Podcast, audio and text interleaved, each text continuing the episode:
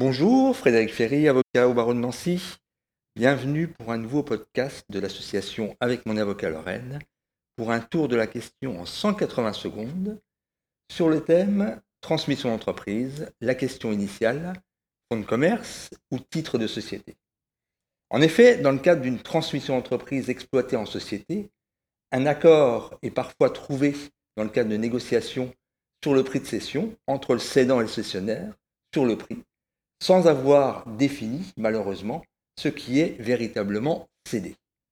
En effet, le terme transmission d'entreprise peut recouvrer deux réalités complètement différentes, qui sont d'une part la cession du fonds de commerce par la société et d'autre part la cession des titres de la société par les associés. La cession du fonds de commerce, quant à elle, consiste pour la société à céder la clientèle, le non commercial, le matériel, le stock et le fameux droit au bail lié aux locaux commerciaux, thème que je vous invite à découvrir dans de précédents mastercasts de notre association.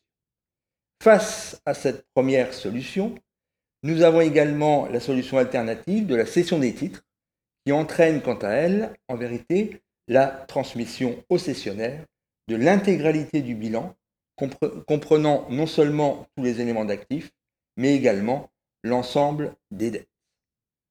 Compte tenu de cette différence fondamentale de nature des biens transmis, les caractéristiques de ces deux opérations se distinguent fondamentalement, notamment sur les cinq points suivants.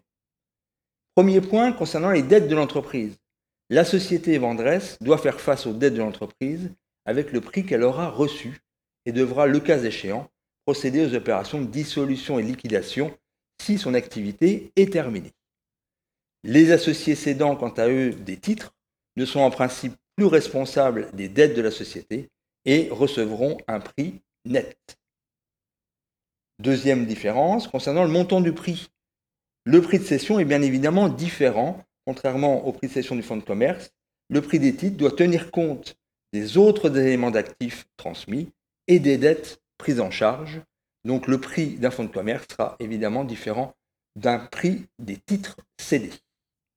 Troisième point, concernant la perception du prix, les sommes représentatives du prix de cession du fonds de commerce seront bloquées pendant environ 5 mois afin de permettre aux créanciers de l'entreprise de faire opposition, alors que le prix de cession des titres pourra être perçu le jour de la signature des actes de cession définitifs par le cédant concerné.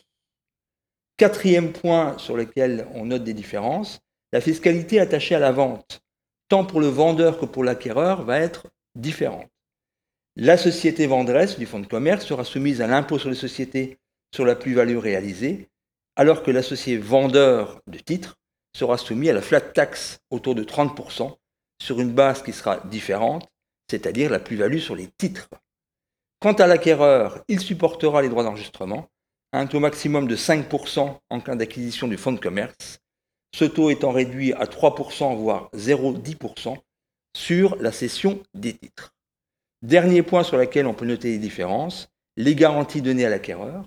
Le Code civil assure un certain nombre de garanties pour l'acquéreur sur la consistance du fonds de commerce acquis, comme la garantie d'éviction et la garantie des vices cachés. Par contre, pour l'acquéreur des titres, il n'existe aucune garantie légale sur les éléments du bilan transmis. Ainsi se pose la question de la mise en place d'une clause de garantie de passif couvrant tout passif supplémentaire survenant après la cession mais dont l'origine est antérieure à cette session.